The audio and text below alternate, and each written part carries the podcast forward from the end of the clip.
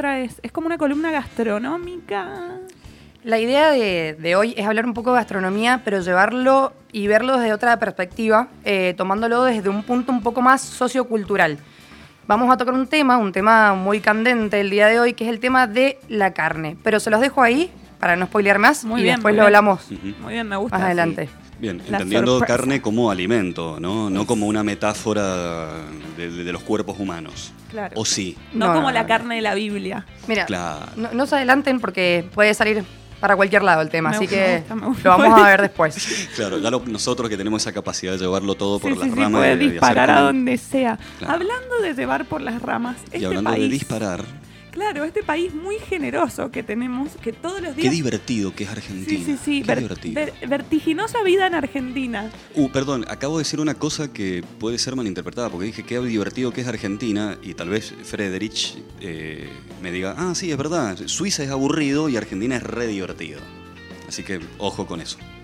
Bueno, no Mm. los... Non che, Mm, non che. no lo echo. Pero tengo para decir, esto lo leí esta, esta, hoy y dije necesito hablarlo al aire porque no puedo creer que Argentina sea así. Noticia del diario, del diario de Mendoza. Ah. Vestida como en La Casa de Papel, robó más de 3 millones en Maipú. Ocurrió en la base de una empresa de transporte. Una mujer disfrazada con mameluco rojo y máscara de Dalí sustrajo el dinero. La detuvieron y descubrieron que era una pareja, que era la pareja de un empleado. No. Me parece algo maravilloso. Dalí desde el cielo revolcándose, los chabones de la casa de papel diciendo como lo llevamos a otro level.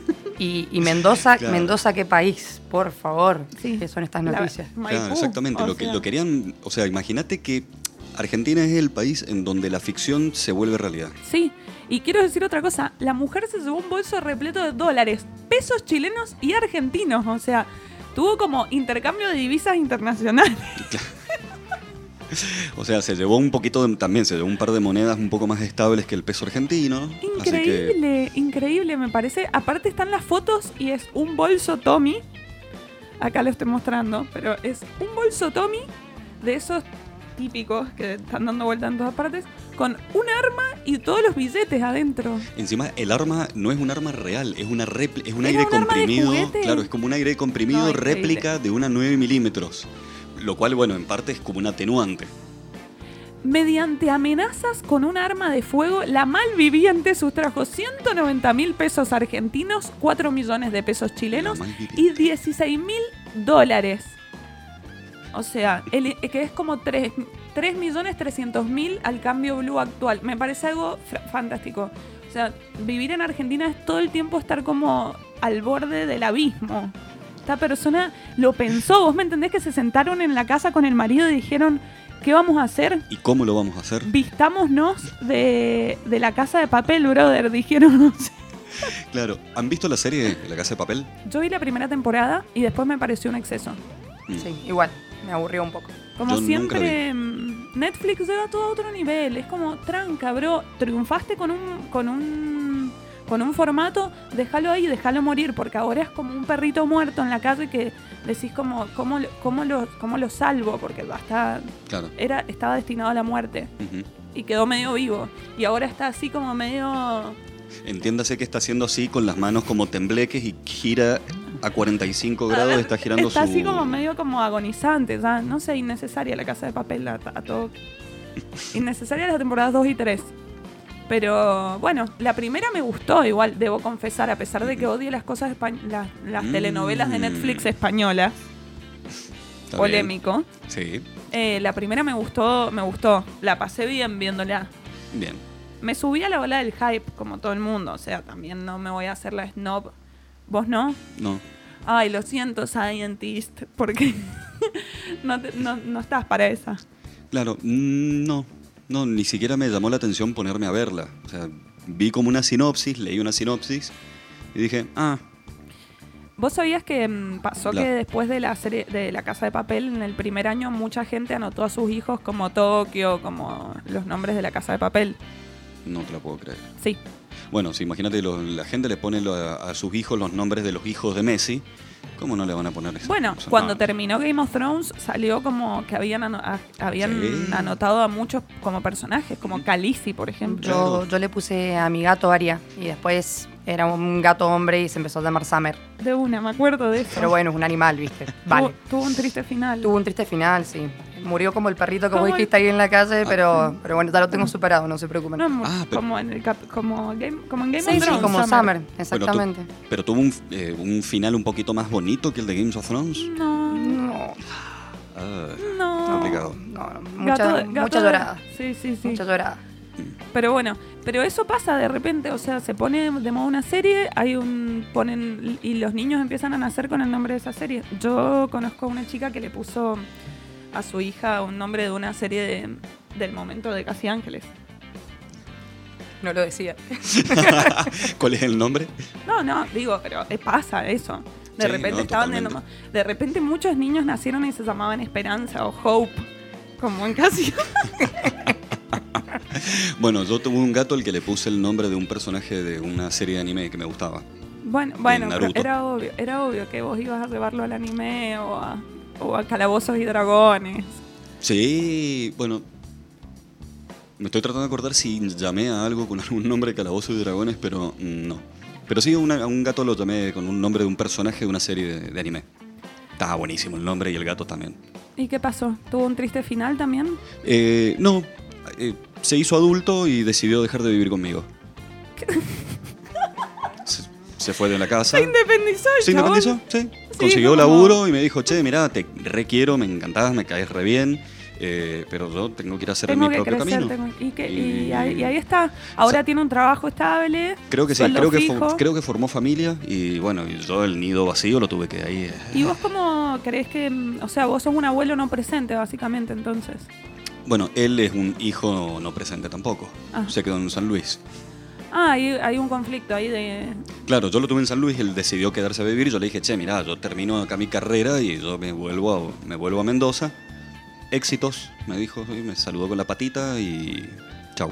Y, a- y al, y al día de hoy no sabes nada de él, él no sabe nada de vos y es una familia. Una vez sí, después de ponerle un año de no tenerlo, me lo crucé en la calle, eh, lo llamé y se dio vuelta como diciendo, che, ese nombre lo conozco, me miró, no- nos cruzamos la mirada, me reconoció, se acercó, nos abrazamos, hablamos muy, muy afectuosamente. Yo seguí mi camino, él siguió el suyo. estrecharon la mano. Exactamente, sí, por supuesto. Em, ¿Cómo se llamaba? Ese gato era- se llamaba Sai. Ajá. El del nombre de, de anime era Gaara. Qué fácil es de llamarlos, la verdad que es más difícil llamar Gara. G- Gara. ¿A dónde andas, Gara? Bueno, pero su nombre es corto. Va, Sí. yo creo que va. Para Claro. animal. Sai es bien gordito. Sai, Sai, Sai. Sí, ese está bueno, es como para retarlo, así como... Sai, salí de acá, salí de acá, Sai, Sai, Sai. Yo ahora estoy con gato adoptivo. Estoy de ¿Cómo? niñera de. Estoy de niñera de un hijo. Ah. Estoy de niñera de un gato hace una semana y Está media. subrogando el vientre. Sí. Eh, en verdad ya estuvo subrogado y ahora estoy haciendo, eh, estoy teniéndolo, tengo la tenencia Ah. momentánea. Ajá, Soy esas casas adoptivas, de esas casas de transición en este momento. claro, ajá. Eh, y el gato está loco, pero particularmente se pone loco cuando llegan visitas inesperadas. Mira, Hoy vinieron personas a tener una reunión al departamento, había que quedar bien y el gato decidió lo se puso a cagar en la caja delante de todos, la, olor a mierda en todo el departamento, después tomó la decisión de tirar todas las piedras afuera de la, casa, de la caja, después saltaba por todos los muebles así, le mordía la cartera a la, a la invitada, no, un desastre, pero, pero lo quiero mucho y la verdad es que me gusta mucho ser madre de un gatito. Madre adoptiva, obviamente. Perfecto. Bueno, gente, vamos a una, vamos a escuchar un, un pequeño temita. Vos habiendo dicho que, que te gusta ser madre de gatos, nos vamos con esa frase. Bueno, sí, me parece bien. Bien, vamos con un temita, gente, y ya, ya, ya volvemos, ya. Yo sé que ustedes más de una vez se han hecho enormes cantidades de preguntas de todo tipo y por miedo, por prurito, por vergüenza, nunca se animó a preguntarlas. Eh, así que en este hermoso programa nuestro de Nasty People tenemos la oportunidad, o en realidad le damos a ustedes la oportunidad de hacer esa pregunta que siempre, se que siempre quiso hacer y nunca se animó a preguntarla. eh, como la película de Woody Allen, ¿no? Bueno, eso era relacionado al sexo. en este caso es relacionado a todo. Eh, así que vamos con las preguntas y respuestas que la gente nos ha hecho en nuestro, en nuestro Instagram. La verdad, eh, hasta el momento, siendo el noveno programa, mi sección preferida. Sin dudas. O sea, las preguntas de las personas son hermosas. Hermosas. Y van a ser respondidas por Les Ro. Y bueno, ahora tenemos una integrante sorpresa, que es la Sofa. Así que eso también nos va a ayudar a responder las preguntas. Sofo- ¿Cómo sería? ¿Sosponder?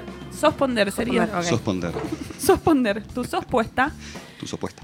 Bueno, eh, una temática recurrente Ah, y hermosa ha sido Cars. Cars, la, la- la película La Cars. película Cars. Exactamente, sí.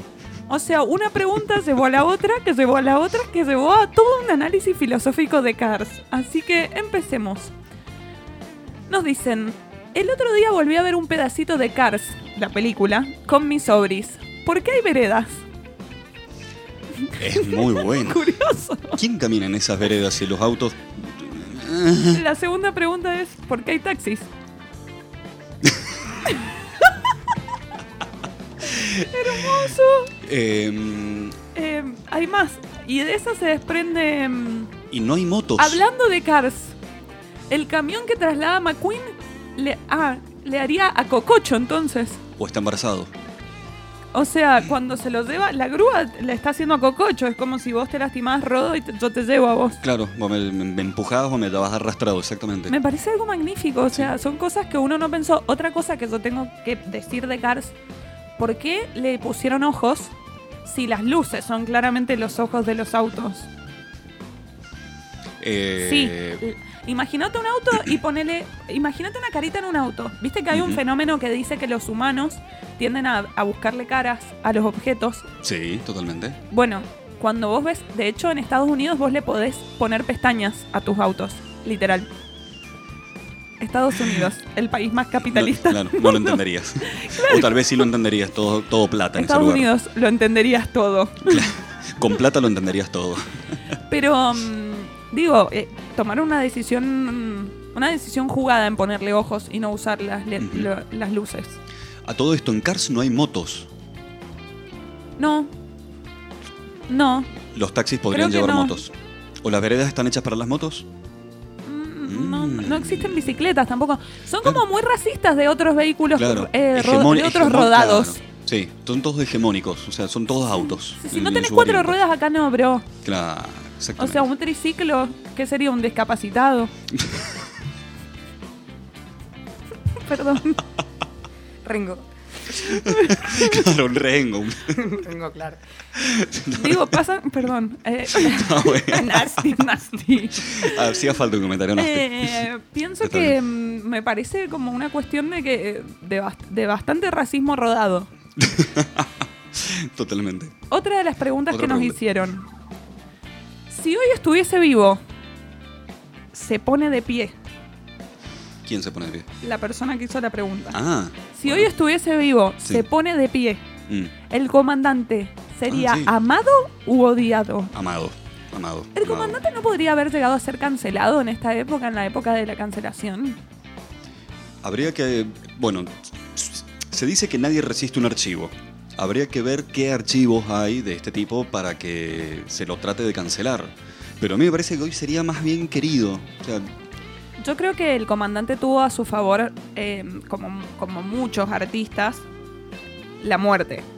sí, O sea, lo glorificó la muerte. sí. Una muerte de rockstar tuvo. Porque él, no, no tuvo muerte de rockstar. ¿Cómo que no? No, se murió re mal el comandante, se agarró una infección intrahospitalaria porque se le infectó el talón Ah, claro, no, y le pasaron como porque él tenía prótesis en los talones.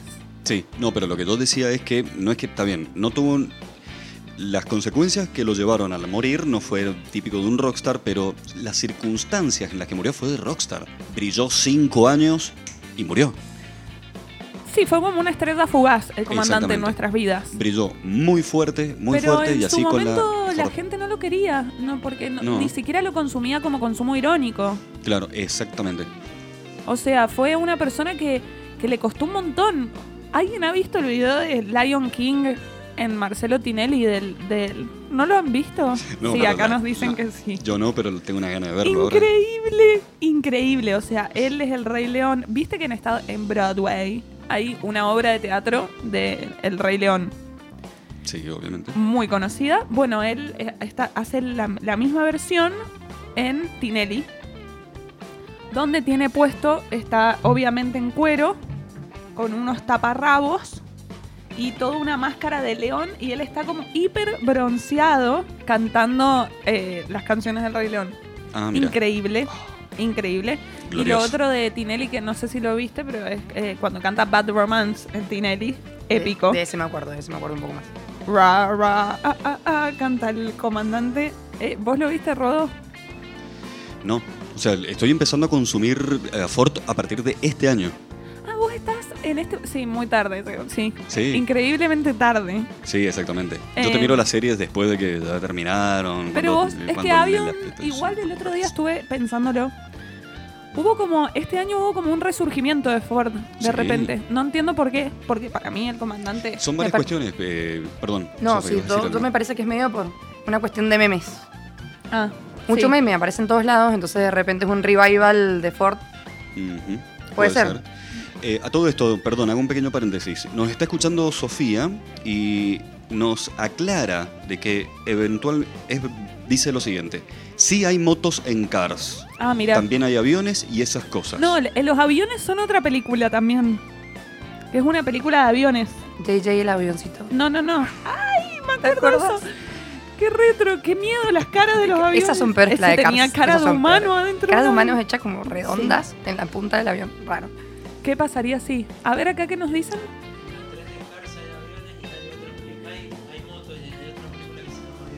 Ah, bien. En la Hay un- 3. yo sabía que había una película de aviones. No, yo, me- yo vi la 1 nada más de Cars. Eh, yo creo que vi la 2 de, Claro, la falta- 1 y la me 2 falta de Cars. Pero hay que soltarle la mano a algunas trilogías, creo. Como la casa de papel.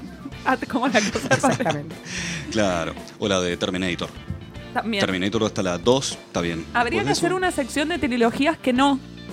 Sí. Y, y- y- O las anti-recomendaciones que nadie le pidió. Eso, eso lo quiero hacer, pero programa de fin de año me parece como un buen cierre. Bien. Vamos a otra pregunta y respuesta. Me parece bien. Eh, nos dicen, si nunca te enseñan a caminar, ¿aprendés Ah. solo? No, ¿No? no. Que te arrastras para toda la vida. Claro, porque ya ha pasado que, hay, que hubo seres humanos que fueron criados por otros animales y no adoptaron nunca eh, posición erguida, bípeda. Ah, eh, gatean o Claro, andan en cuatro. exactamente. Tarzán. Eh, sí, andan doggy style para toda la vida. Tarzán, le- Tarzán aprende en la película de Disney. eh, Tarzán aprende a caminar erguido porque Ah. él, él caminaba como un orangután, así como un mono, porque se cría con los monos. Claro, Y cuando conoce a Jane, eh, le enseña a caminar en dos patas. claro. O sea que, sí, o sea, desde mi perspectiva, para mí la, re- la respuesta es no. Disney. Para vos, Sofi, ¿cuál es la, sofue- la supuesta? Las sofu- supuestas. So- Yo creo que si nadie le Sospuesta. Sospuesta. O supuesta. Ah, puede ser, pues vamos a suponer un poco. Yo creo que es verdad si alguien no te enseña, pero si ya tenés una imagen de alguien haciéndolo, me refiero que no es enseñar, es solamente una cuestión visual. Como creo- de repetir el Mm. movimiento. Claro, repetir el movimiento. Somos seres que imitan, básicamente. Así que Claro. si ves a alguien haciéndolo, me imagino que queda en la vuelta anémica y lo podés hacer. Bueno. Muy bien. Muy esa- buena ne- Ay, nésica. ay, Me Oh. gustó, me interesa, me interesa de los pies a la cabeza. Eh, ¿Qué hace, otra de las preguntas, y Mm. me parece que ya la última. No, no. Sí, sí.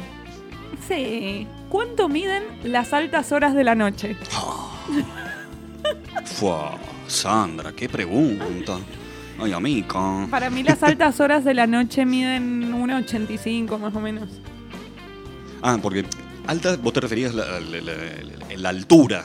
Y no Nada sé, la- cada uno toma la interpretación que quiere de esta pregunta. Vos Claro. respondela como la sientas. Ah, Feelings. está bien. Claro, para mí es 1,57 metros cúbicos. Para mí es Ah, es tridimensional como- la hora. ajá, sí, mira. sí. Sí, yo concibo el tiempo como algo tridimensional. Eh, Mira vos. ¿Qué? No sé qué estoy diciendo, pero. Para mí mide eso, ya fue, listo. Yo me quedé con. ¿Se acuerdan cuando decían cuántas estrellas hay en el cielo? 50. Bueno, medio de la noche, el cielo, las estrellas, 50. ¿O no? ¿no? Sí, ¿por qué no? Claro, pero uno después no dice 50, 50 mil millones. O... ¿cuántos años tenés? 13. Trece. 13. Neno. Lo siento. Bueno, esa serían la sección de preguntas y respuestas. Nos quedaron algunas en el tintero, pero estamos ahí de tiempo, así que mm, eh, pasamos a otra cosa mariposa. Exactamente. ¿Y saben el qué vamos a pasar? A ver, Escuchen, escuchen, escuchen, escuchen, escuchen. Bienvenidos, bienvenidos a la columna de Rocío Vadillo, la mujer que escupe al cielo y el cielo le dice gracias, que es recomendaciones que nadie le pidió. Me encanta mi canción, soy Escu- fan. Escuchémosla.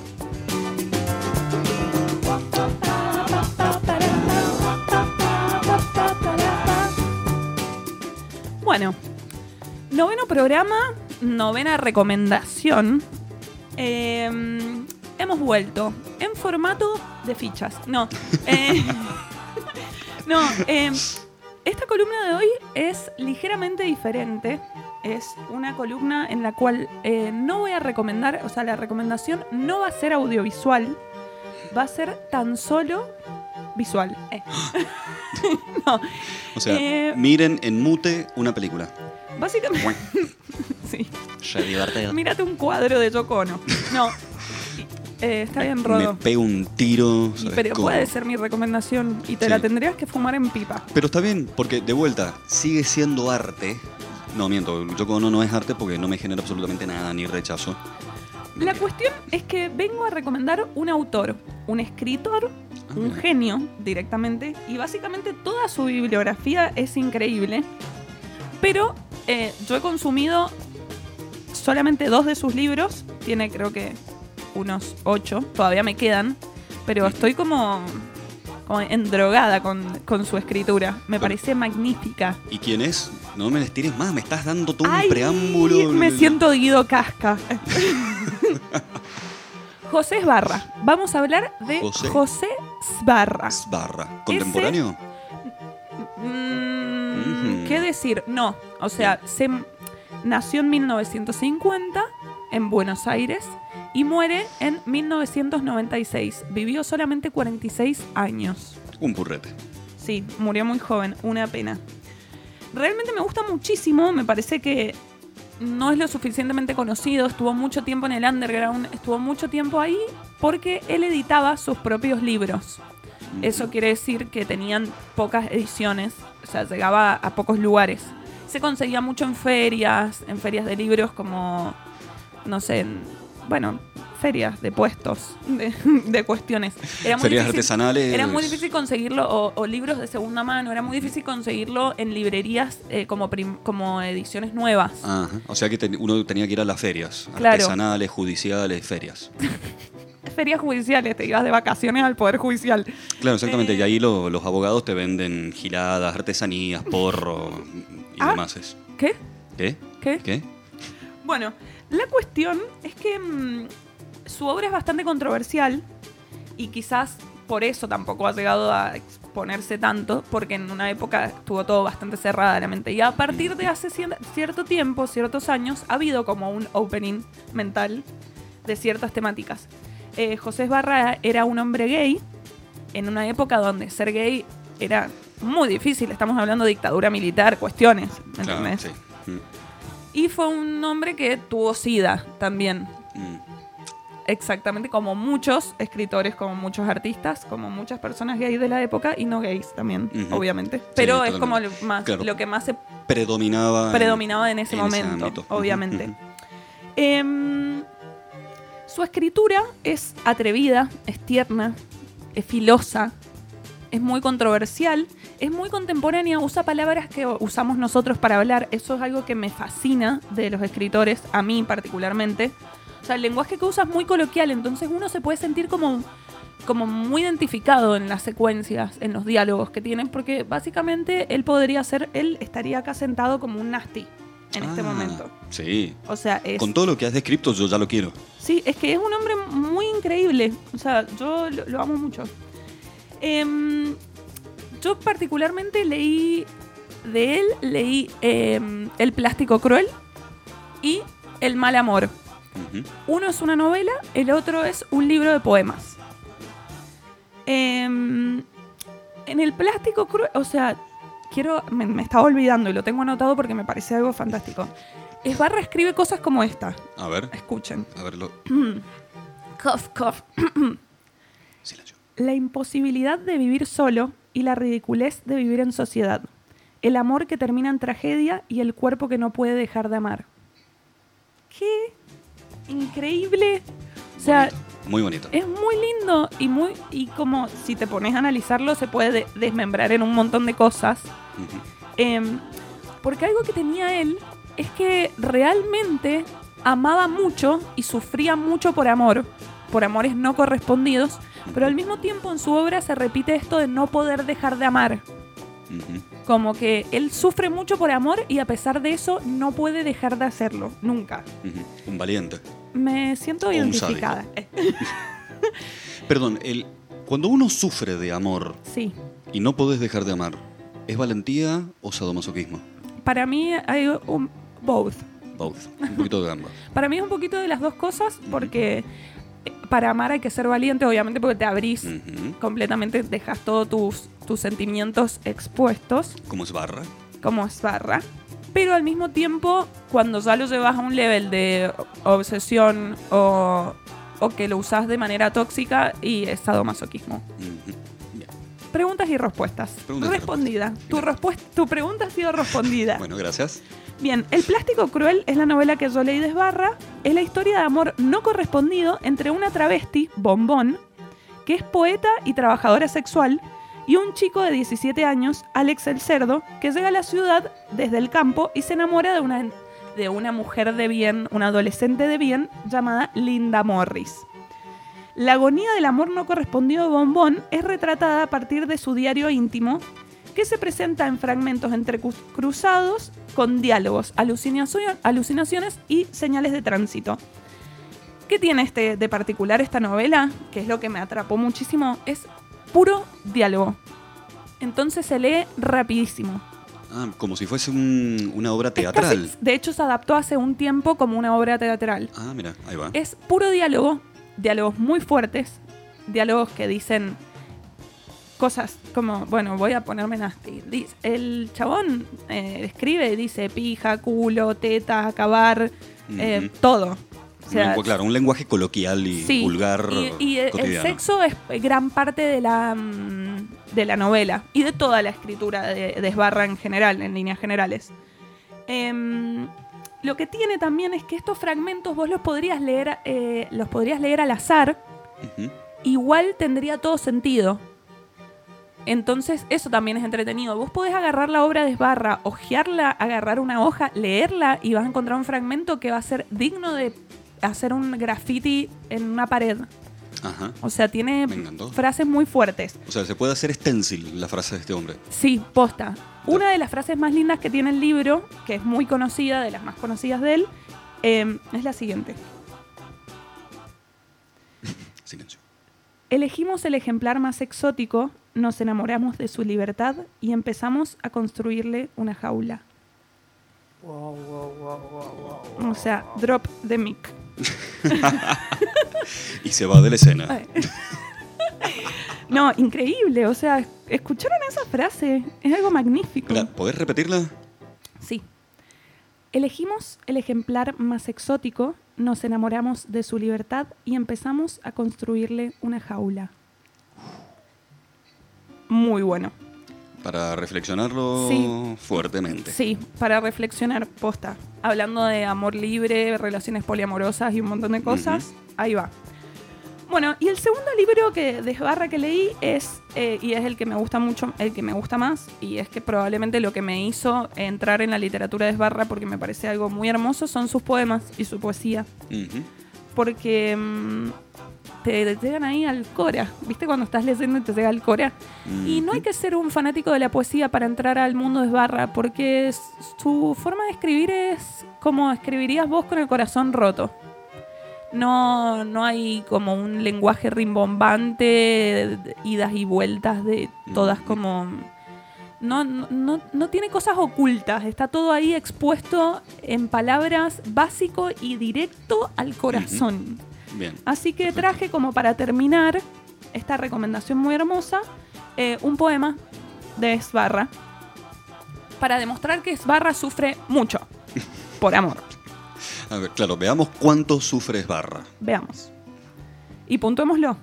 Claro. El verbo es amar. Amar bien, amar mal, amar como sea, pero amar. La clave es amar. Y cuando todo duela, amar con más intensidad. Y cuando todo se torne insoportable, amar el doble. Wow. ¿Cuánto hincapié en el amar, che? Sí, sí. Exacto. O sea, un. ¿Cómo se dice? No una persona optimista, una. mm, Él es una persona muy dark, igual. Muere de sida, la familia no Emo. lo que. Sí, ¿Emo o dark? Dark, digo, sus sentimientos son muy, son darks. Tiene una vida difícil. Uno de sus libros eh, lo escribe en Rusia y mm, lo escribe mm, cuando se entera que su pareja eh, le diagnostican VIH, todo lo que vive él. Y, y él cuando muere, se muere su pareja primero, después muere él. em, no, querían ser enterrados juntos y no los dejan. Y, o sea, no, no, no se da porque la familia no quería que los enterraran juntos, la familia de la pareja, porque en esa época ser gay, y bueno, actualmente hay familias que no están de acuerdo. Claro, totalmente. Eh, y con el paso del tiempo eh, y en los años que pasan, la reflexión, el crecimiento de la sociedad, se comunica la familia de- del novio de Esbarra con la familia de Esbarra y los entierran juntos. Ay, Ah. qué final feliz. Sí. Bueno, tiene un poquito Bueno. de final feliz. Estamos con los finales felices post-mortem, ¿viste? Entre Ford Entre Ford, y estos que Sbarra. lo enterraron después, bueno. Sí, así que esa fue la columna y la recomendación de hoy. José Sbarra como escritor tiene libros fantásticos como El plástico cruel, El mal amor, Bang Bang, Mark la rata sucia, La obsesión de vivir, tem- todos librazos, así que recomiendo. Buenísimo. Bueno, y con esas recomendaciones en mente y además eh, recordando el sufrimiento de este hombre y del amor, nos vamos a escuchar unos temitas, ¿ah? Y ya volvemos con mitomanías científicas.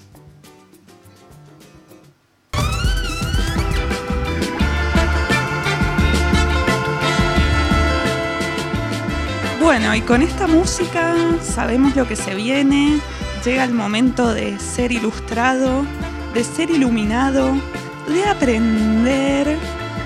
La columna de mi querido amigo... ¿Cómo hablaba? ¿Qué le pasaba? Estaba, dro- estaba drogada. No, la columna del Rodo Brothers. Hola, hola, hola, ¿qué tal? Bueno, ya habíamos hablado previamente de que en esta queridísima columna de Mitomanías Científicas estábamos tratando una temática, una microserie, que es de sustancias que nunca existieron. Para quienes nos están escuchando por primera vez, les voy a comentar de que las sustancias que nunca existieron, no vamos a hablar de, ni de la piedra filosofal, ni vamos a hablar del agua de la eterna juventud, no.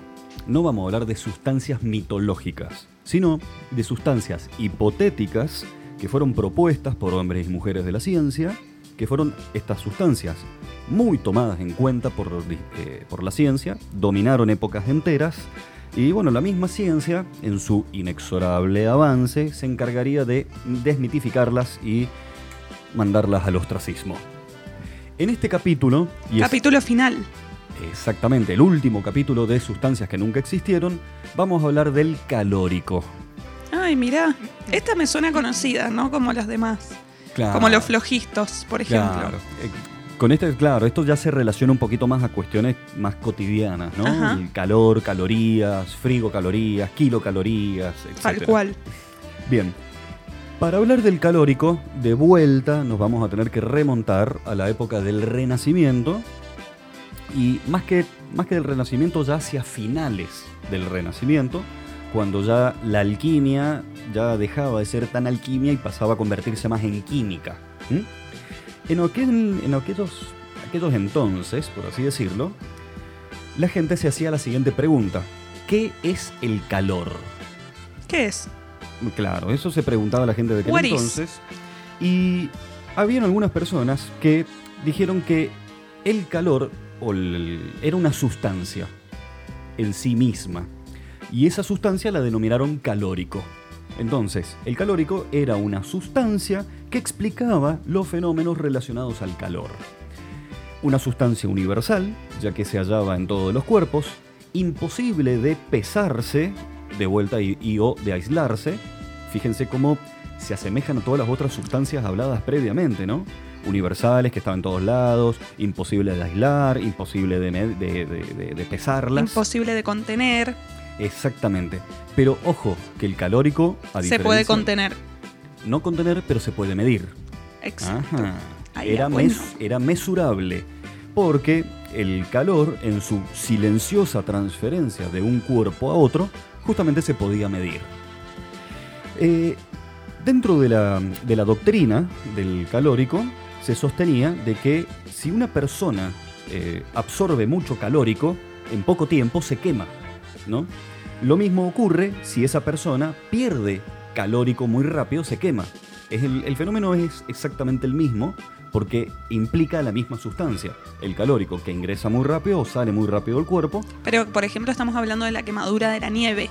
Claro, la quemadura con frío o si te pones hielo seco en la mano Sí. que te quema. Tal bueno, cual. esa quemadura que uno dice, eh, ¿cómo te puede quemar el frío? Y porque se te está yendo calórico, nene. Esa sería la, la, Ajá. Ah, ya. la Como que explicación. sal- sale de vos. Claro. Sale calórico. Exactamente, todos tenemos calórico. eh, yo en este momento tengo un montón de calórico porque estoy on fire. Eh, sin embargo, esta teoría... Arde papi. Arde papi. Mm. Sin embargo, esta teoría presentaba sus inconvenientes. Eh, ¿Cuál era el, el inconveniente principal? Era la producción de calor por frotamiento. Cuando uno se frota las manos, por ejemplo, Sí. no tenía esa, ese- esa producción de calor, no tenía explicación en la doctrina del calórico. Y bueno, fue justamente este aspecto que no se pudo responder que provocó que se enfríe la teoría del calórico. Bien, ¿cómo surge el- la teoría del calórico? Esto se lo debemos a nuestro amigo, querido amigo. A ver qué nombre tiene, porque todos tienen unos, Unos nombres, nombres- estrambóticos. Exactamente, no, este es Lavoisier. Bueno, que ya lo habíamos nombrado previamente. Eh, bueno, más precisamente Antoine Laurent de Lavoisier. Eh, este hombre nació en la France, nació en la Francia, y si, lo- si, no- si mal no recuerdan, espero que lo recuerden, fue, este hombre fue el que defenestró la teoría del flojisto. Fue el que dijo, loco, esta sustancia no sí, me no, vengan no, con no, cuentos no es chinos. por ahí, dijo. Claro, no es no por es por ahí, bro. Hora Es- de bajarse de ahí. Exactamente, dijo no, esto no va más. Eh, y sin embargo, a pesar de que defenestró el flojisto, hipotetizó sobre el calórico. Bien. Contradictorio, pero no importa.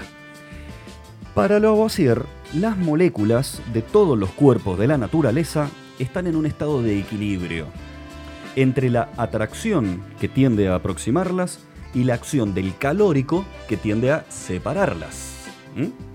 Según su mayor o menor cantidad de calórico, los cuerpos pueden ser gaseosos, líquidos o sólidos. Las llamas del fuego serían la visualización del calórico saliendo de un cuerpo. Es hermoso, es eh, hasta poético. A veces sos tan nerd, amigo, que no lo puedo creer. O sea, es hermoso eso. Es hasta poético. Sí. Los calóricos saliendo del fuego. Claro, Esbarra estaría fascinado. Sí, esto. Esbarra diría, los calóricos, em, no, se pondría nasty, Esbarra, diciendo eso. Tal cual. Ay, tengo cosas para decir. Bueno, Des- Dígalas, ¿no? No podés No. tirar esa bomba y dejarnos en silencio. bueno, bueno. el último lo podemos charlar sí, después. sí, sí, sí. Bueno, esta teoría del, del calórico eh, se contraponía a otra teoría donde se pensaba que el calor era otra cosa, ¿no?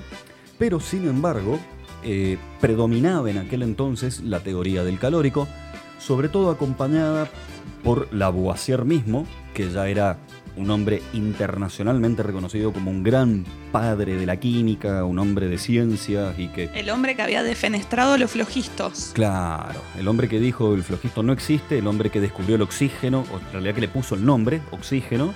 eh, Es un montón eso. sí, O sea, es un montón. Gracias a él hablamos como hablamos. respiramos lo que respiramos gracias a él. No, pero decir oxígeno es una palabra muy inculcada en nuestro vocabulario y, un- y la inventó él. Exactamente, sí. Qué capo, es como que podés decir, mi tatara, tatara, tatarabuelo inventó la palabra oxígeno, ¿sabes qué? Claro. Eras un niño súper cool en el colegio. Ah, ¿vos sabés qué? Mi tatarabuelo inventó la palabra oxígeno. O tal vez te hacían bullying. "Ah, Tu abuelo era un nerd. Toma esto, maldito nerd. En los proflogistos, los niños proflogistos. Eran, le hacían bullying a los Sí. o- A oxigenistas. los niños de los oxígenos. bueno, volvamos. Volvando. Volviendo. Volubando, Volvando. Sí, por bolude. boludeando y Bolu- volviendo. Volviendo al boludeo. Bueno, por otro lado, eh, paralelo a, a nuestro amigo Lavoisier, un poco contemporáneo también, aunque un poquito más joven que Lavoisier, tenemos a nuestro amigo Benjamin Thompson, también conocido como el Conde de Rumford. Ajá. Este hombre, que nació en New Hampshire, colonia americana del Imperio Británico, que en aquel entonces eran las 13 colonias de América, no era Estados Unidos como hoy lo conocemos, demostró un gran interés por la ciencia y principalmente por el calor y sus fenómenos. ¿Mm? Este hombre, que trabajó eh, no solo en América, o sea, es interesante porque trabajando en América tuvo muchos contactos con eh, las pólvoras, la producción de, mm, ¿cómo se llama? de cañones. eh, participó en la guerra de independencia de los Estados Unidos, siendo lealista a la corona británica. Eh, así que bueno, era un lealista, estaba en contra de la Revolución Americana. Después viajó a Londres, estaba casado en aquel entonces con una mujer como, y la abandonó ahí a su suerte y él se emigró a Londres. Típica de machirulo. Divino el tipo, un hermoso personaje. Lo estoy diciendo de forma irónica. Sí, se entendió Eh, igual. Menos mal. Bien, Por las dudas. por las dudas, sí, ¿no? Just in case, aclaro. case. No soy machirulo. Ah,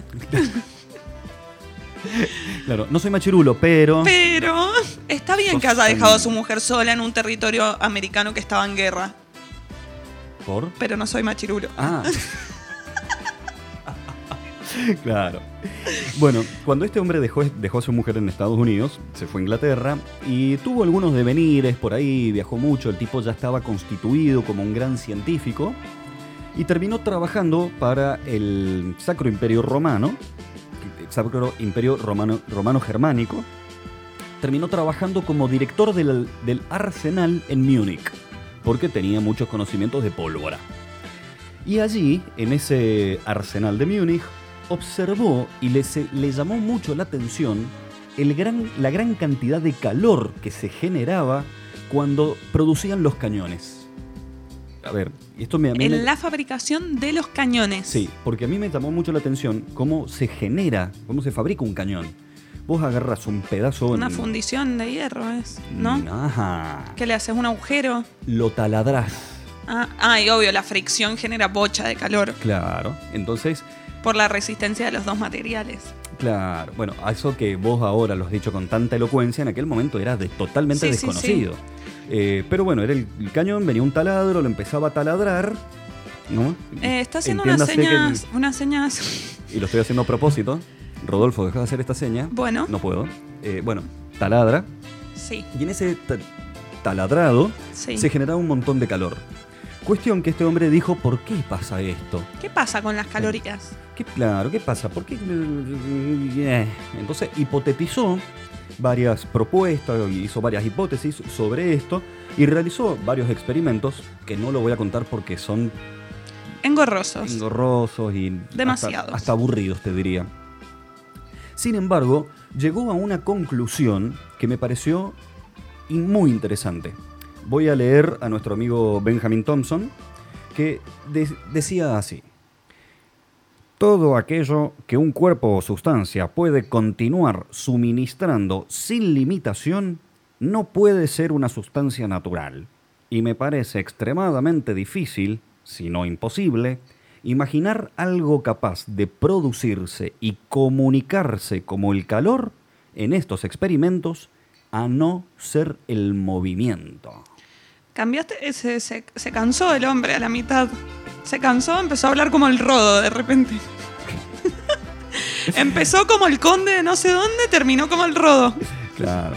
em, Él estaba imitando tu voz, bro. Claro, estaba, se cansó, empezó a poner una voz mucho más gruesa. Todo como así.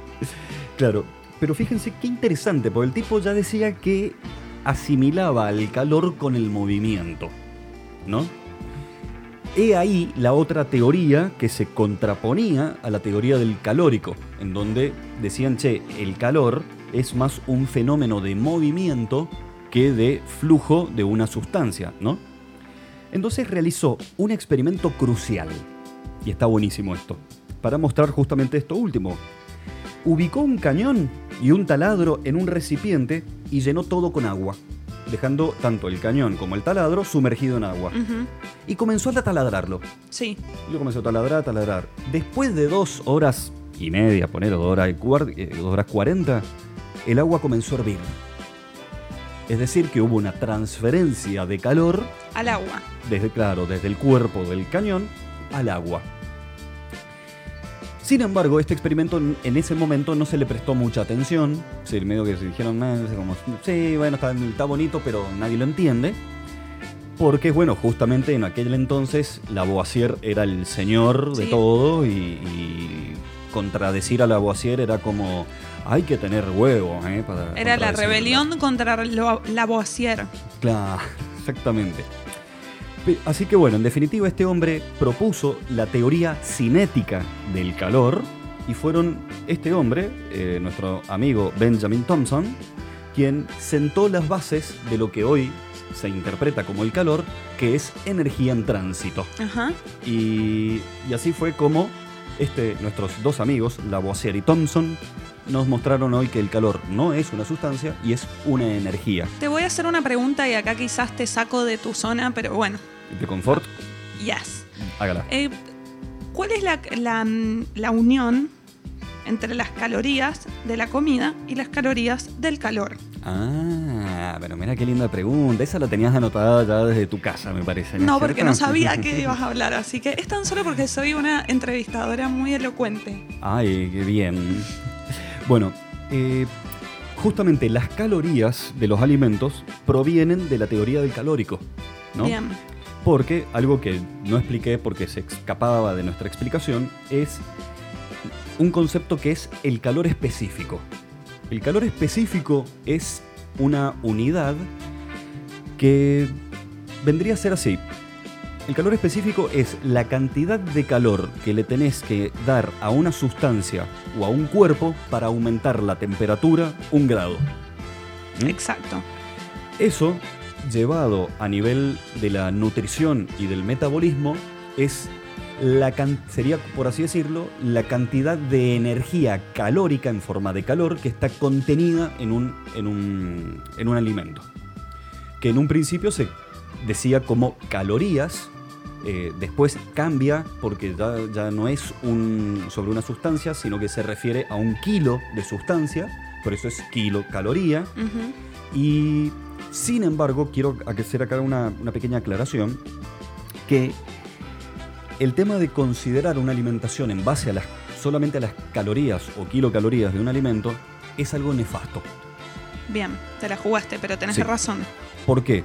Porque muchas personas, cuando dicen, bueno, quiero adelgazar o quiero engordar o quiero ganar kilos o lo que sea, prácticamente uno dice, bueno, ¿cuántas calorías estás consumiendo y cuántas calorías estás gastando Claro, por día? deberías consumir 2.000 calorías por día, ponele. Claro. y en verdad no es así porque hay calorías sanas y calorías que no son sanas, ¿o no? Mm, no o sea, hay, alimentos que te aportan muchas calorías, pero de manera sana, que te van a dar energía y un montón de cosas. Y hay alimentos que te aportan calorías eh, tóxicas, no sé, como comerte una hamburguesa de Mac o comerte unas nueces. No es lo mismo comerte unas almendras que son calóricas, pero te van a dar energía y se, y se no sé, se, se, mm, se procesan bien. A ver qué, qué dice la, No, la yo cocinera. creo que también el, el problema es que la gente mide son calorías y se olvida del azúcar que tienen las cosas, se olvidan un montón de cosas que son ingredientes eh, grasas. La caloría es una cosa, las grasas trans son otra cosa. Después tenés, bueno, el- el- la cantidad de azúcar eh, que contiene un alimento. Y eso es cuando ahí por uno se confunde y dice, sí, está reducido en calorías, pero tiene un montón de azúcar. O al revés, eh, Claro. tiene poca azúcar, pero tiene muchísima grasa. Eh, no sé, una papa frita de paquete, la cantidad de sodio que tiene, Sí. no tiene que ver con la caloría y el sodio te destruye. Entonces, bueno, como que eso es lo que hay que ver un poco en el tema de la alimentación. Al- Bueno, eso está bueno con la ley de etiquetado que quieren hacer ahora. Exactamente. Que es que ponen todas las cosas que tienen alimento. Tiene alto en, o sea, alto en, alto en azúcar, alto en grasa, alto en En sodio, sodio. en- Entonces vos sabés todo lo malo que tiene el alimento o no. Claro, porque bueno, justamente esa ley de etiquetado va más allá de la cuestión de las calorías. Porque considerar el alimento como exclusivamente un combustible me parece nefasto. ¿Por qué? Porque se es una forma de reducir, de hacer un reduccionismo, de una simplificación del alimento a solo un combustible. Y sería como decir, voy a construir una casa y voy a mantener esa casa solo con nafta. No, no, no, necesitas ladrillo, necesitas pintura, necesitas Sí. cemento, necesitas hierro. Y esos son los alimentos, son los alimentos son los nutrientes que uno necesita, no solo para construir, sino para mantener el cuerpo, para generar salud y para combatir enfermedad. Tal cual. Entonces, si vamos a hacer una lectura exclusiva de los alimentos en función de calorías y kilocalorías, yo opino que ahí le estamos, estamos pifiando fuera del tarro. Bueno, y con esta hermosa, hermosa reflexión sobre alimentación, nutrición y ciencia ¿Y kilocalorías? y kilocalorías, nos vamos a ir a escuchar un temita y volvemos con la columna de la querida Sofa. Exactamente, de nuestro Rodrigo transicionado. Sí. Qué linda selección de música, por ¡Qué Dios. hardcore! todo- No entiendo qué acaba de pasar. Te juro que no entiendo qué acaba de suceder. Casi me da un brote mientras escuchaba la canción. No entiendo nada. Es la idea. Estoy como. o sea, no entendí. Era como de repente fue una cumbia. De repente estaba en un idioma que. ¿En qué idioma estaba eso? ¿En inglés? Eh, No. No. Árabe, ¿qué era eso? Un poquito de árabe y latín. Tan rodo que duele. La selección musical ecléctica que hemos tenido hoy estuvo a cargo de Rodo y Ro. Claramente los dos gustos están muy marcados y podés definir de quién es quién. Totalmente de acuerdo. Sí, sí, sí, sí. sí. O sea, te pasa por una montaña rusa emocional esta playlist que te hace concha directamente. te deja en la peor. No, ¿qué en la peor? Al contrario, te deja elevado. Es te que no dice, sabes, no sabes en qué mood estar. Estás en un mood, estás como re tranca escuchando Alex and One, de ahí indie hiperproducido, y de repente estás en, en, en una, en 10.000 escuchando En- en latín. En, en, en una. En una. Bueno, Bueno, va- vamos a arrancar con eh, nuestra última columna, que es de nuestra querida, mm, eh, nuestro querido Rodrigo Transicionado, Sofía, Sofía Fargonesi. Eh, pero antes de empezar con la columna, eh, vamos a empezar con una pequeña columnita que se llama Conociendo Sofía. este está, es un formato robado de los, de los Mr. Music. Sí, totalmente. Así si que nos están escuchando los chicos de Mr. Music, claro. gracias. por Copyright hermosa Mr. idea. Music, hay que pagarles, no sé, una birrita, algo, como porque les estamos robando parte de su formato.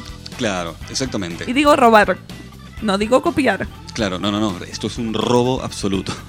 Exactamente. Sofía, buenas noches, ¿cómo estás? Buenas noches, muy bien. Gracias a ustedes, muy bien. Ah, Ah, qué bueno. compradora, chúpame. Eh, Sofía, ¿Qué? ¿qué? ¿Qué? Sofía, ¿qué preferís, asado o pasta? Asado mil veces. Bueno, Bien, es de las mías.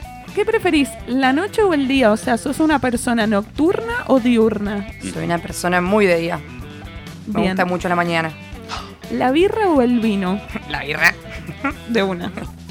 Yo no, entonces quiero. Yo, yo, yo, yo, Yo, yo, yo, yo, Yo quiero decir que Quiero decir que yo, no, eh, el vino. Yo tengo una teoría que es famosa entre mis amigues, que vos la conoces muy bien.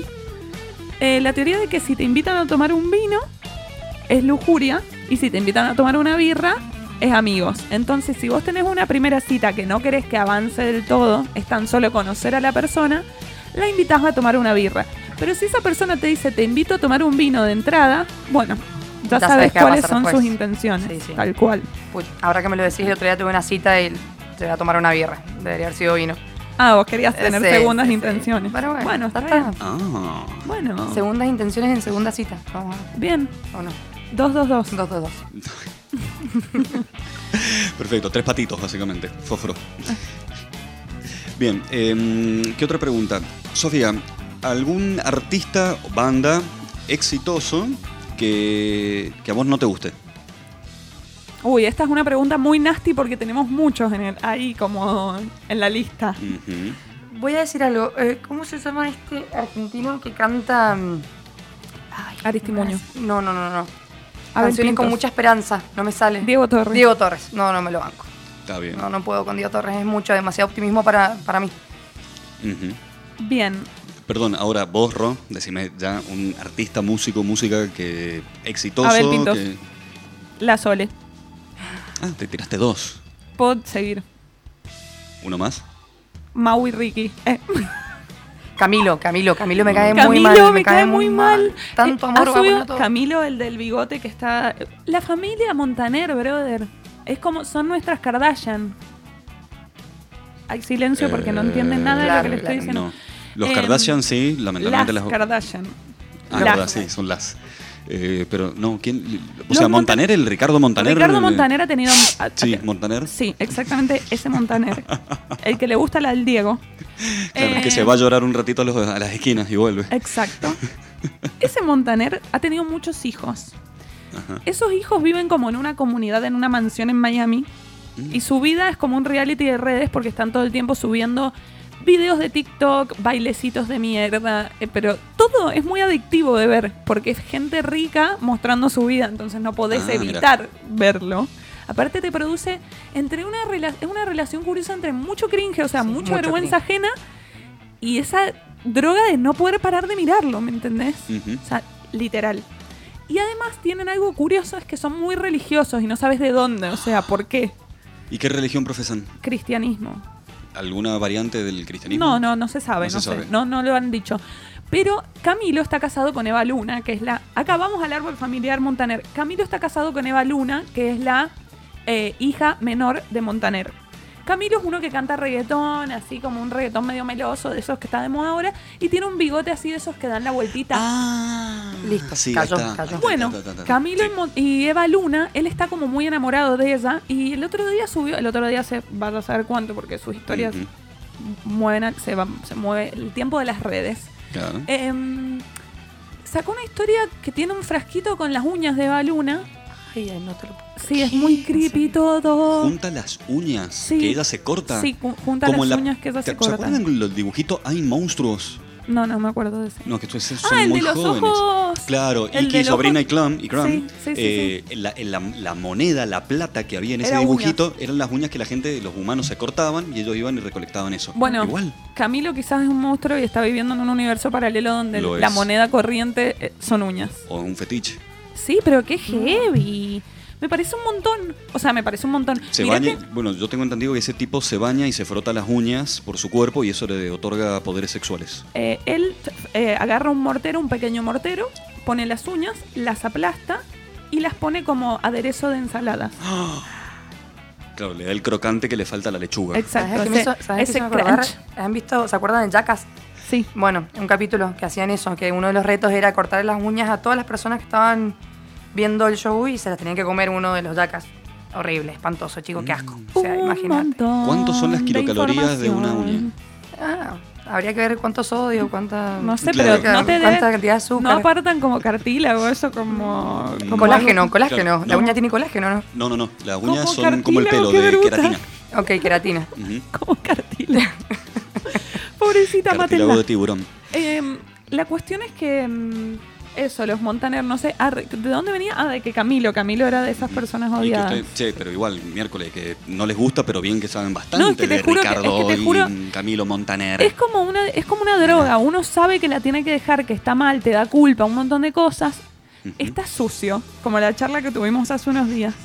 Yo me siento sucia cuando veo a los Montaner, pero al mismo tiempo no puedo parar. Es una adicción. Cuando estoy al pedo, me voy directamente a Steffi Freud, eh, Reutemann, no sé cómo concha se llama, que es la novia de, de- de Ricky o de Mau, no sé, porque para mí son la misma persona que usa.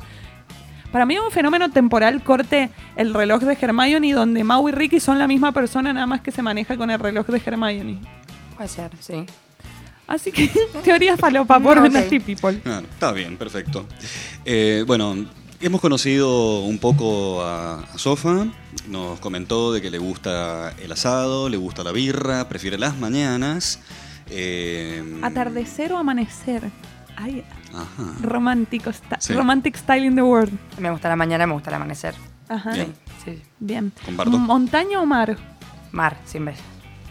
Hay- No, hay no soy una persona de montaña. Me, me gusta mucho el calor, me gusta la playa, me gusta el agua, me gusta Ah. meterme al mar, revolcarme en la arena, quedarme en bolas cuando viene una ola y me revuelca, me encanta. Ay, qué horror todo lo que estás diciendo. Todo eso me, me- me- no sé, la birrita en la playa. Sí. Claro. O sea, mil. entre el verano y el invierno, Verano. Ay, sí. verano. Excepto que le gusta sufrir y meterse al agua helada. Eh, Hmm. ¿Quién sabe? Bueno, Claro, bueno, allá de ella. Bueno, Sofa, ¿podés continuar ahora con, con tu columna? Ya, ya te Empezar. hemos conocido un poquito. Comenzar. Comenzar, ¿qué dije? Continúa. continuar. bueno, Ah, continuamos. No, sí, un poco continuamos, porque bueno, hablando de, de esto de los gustos personales y sobre que me gusta el asado, el tema que les traigo hoy, como les comenté al principio, vamos a hablar sobre la carne, sobre la carne alimento, la que tiene calorías. No la carne de Cristo. No, exactamente. La carne de Cristo es una, Una oblea una Pringles. Sí, una Pringle- gusto una. Pringles barata. barata, claro. y sin sabor. Eh, bueno, el tema que vamos a tra- tratar, la carne, es un tema que, que puede derivarse para, para muchos lados, o sea, se puede tomar desde muchas perspectivas, entre las cuales está el tema de la nutrición, del consumo irresponsable, etcétera, etcétera, pero yo elegí otra que me parece que, que está bueno para abordar y que me encantaría que debatamos los tres juntos acá. El tema es la carne relacionada con el machismo. Sí, así como escuchan la carne, ¿por qué relacionada con el machismo? ¿Y por qué lo debo para ese lado? El otro día vi un capítulo, no sé si ubican la serie que se llama Ugly Delicious, no sé si la vieron. No. Está en la N roja, en el monopolio de la N roja. Exactamente. Ah, por un momento digo la N roja, ¿qué? Ah, la entendí.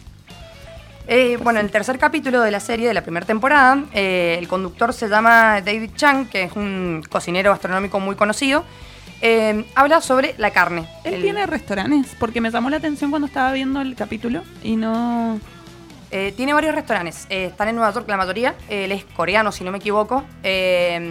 Pero bueno, lo bueno del programa, que me pareció re interesante, es que trata todo el tema de la gastronomía desde una perspectiva muy sociocultural y del intercambio de culturas a través de, la cocina, digamos. Y precisamente, bueno, en este capítulo, en el capítulo del filet, así se llama, eh, habla de la carne y de la relación de la carne entre el hombre y la mujer. O sea, la diferencia que hay de la percepción de la carne desde una perspectiva masculina o femenina. Eh, en una de las cosas que más me impactó del programa es que él muestra, hace una referencia a un lugar de Estados Unidos, de Detroit, que se llama Spitz. El lugar que es un sauna solamente de hombres, donde muchos hombres van totalmente desnudos a un sauna, a verse todos en sus partes íntimas, peludos, con panza, con todo lo que hay, y se chicotean con unas hojas de algarroba Tan de macho todo eso. Totalmente, Tan- o sea, están ahí sudando, sudando, sudando, viéndose, bueno, las partes, todas las cosas. eh, Ya la imagen a mí me genera un poco de repulsión. Y no solamente queda ahí, sino que además de eso, después de terminar con el baño de sauna, se van todos a alimentar con eh, cantidades excesivas de carne. El dato curioso es que a este lugar no pueden entrar mujeres. No podían entrar mujeres. Ahora, capaz que hay un día a la semana que sí, pero no podían entrar mujeres. Y no solo eso, sino que el personal que atendía, digamos, la gente del personal de ese lugar, no, son hombres que se podían, podían tener relaciones sexuales con las mujeres de los que iban a consumir. Qué raro eso. Es totalmente una locura. Estamos O hablando que- de 1930, o sea, Para bien. recapitulemos. Vos sos un chabón sí. que va a hacerse un baño de sauna con otros chabones que son sus amigos y que se ven en sus partes íntimas, pero ah, no vas a hacer que tu pito toque mi pito o mi culo. O sea, porque básicamente funciona No se puede hacer peleitas de espada, No. básicamente. que van a comer carne y que los mozos y las personas que atienden se pueden coger a las mujeres de las de los comensales.